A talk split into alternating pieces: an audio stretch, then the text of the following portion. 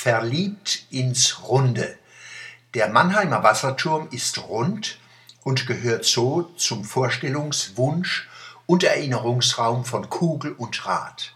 Und nicht nur der Mannheimer Wasserturm zwischen Planken und Augusteranlage, fast alle Wassertürme auf Mannheimer Gemarkung sind rund.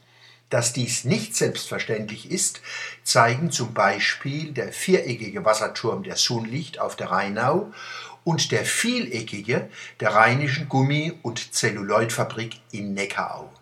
Vermutlich ist es teurer und schwieriger, runde statt eckiger Türme zu bauen.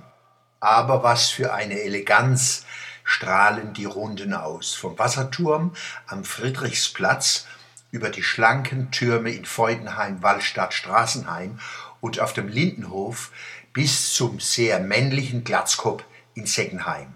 Wenn ein Turm, ein Hut oder ein Batschkap aufhat, sieht er aus wie ein richtiger Monomer oder eine Monomerin. Mannheims Wahrzeichen sind die Quadrate, also das kantige und eckige, aber ebenso das runde, der Wasserturm, das Lipsirad, die Dreisine mit allen Nachfolgern, das Auto und der Lanz Bulldog. Die Quadrate werden umfangen vom Ring.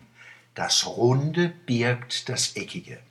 Der Ring und die Quadrate betonen und definieren, widersprechen und ergänzen einander.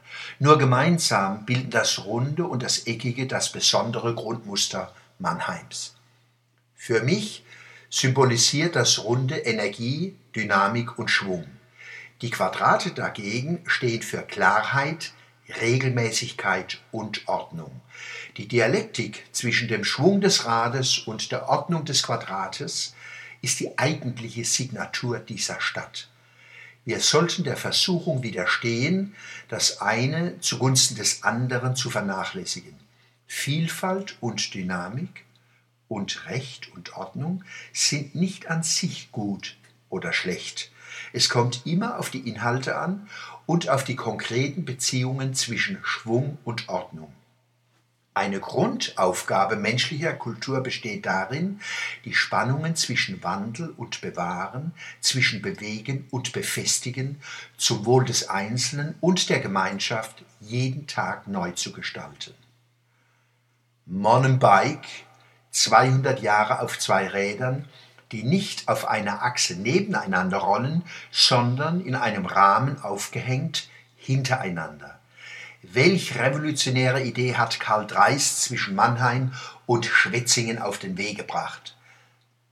Am Wochenende rollsten die Mannheimer in ihrer Lust am Runden im Eckigen, auf dem Rad im Quadrat. Die Dreisine hat eine Fülle von Variationen auf die Grundmelodie des Fahrrades hervorgebracht. Erstmals saß ich auf einer Dreisine und machte erneut die Erfahrung, Gleichgewicht halten und lenken sind so wichtig wie die Kraft, mit der man sein Gefährt vorwärts bewegt.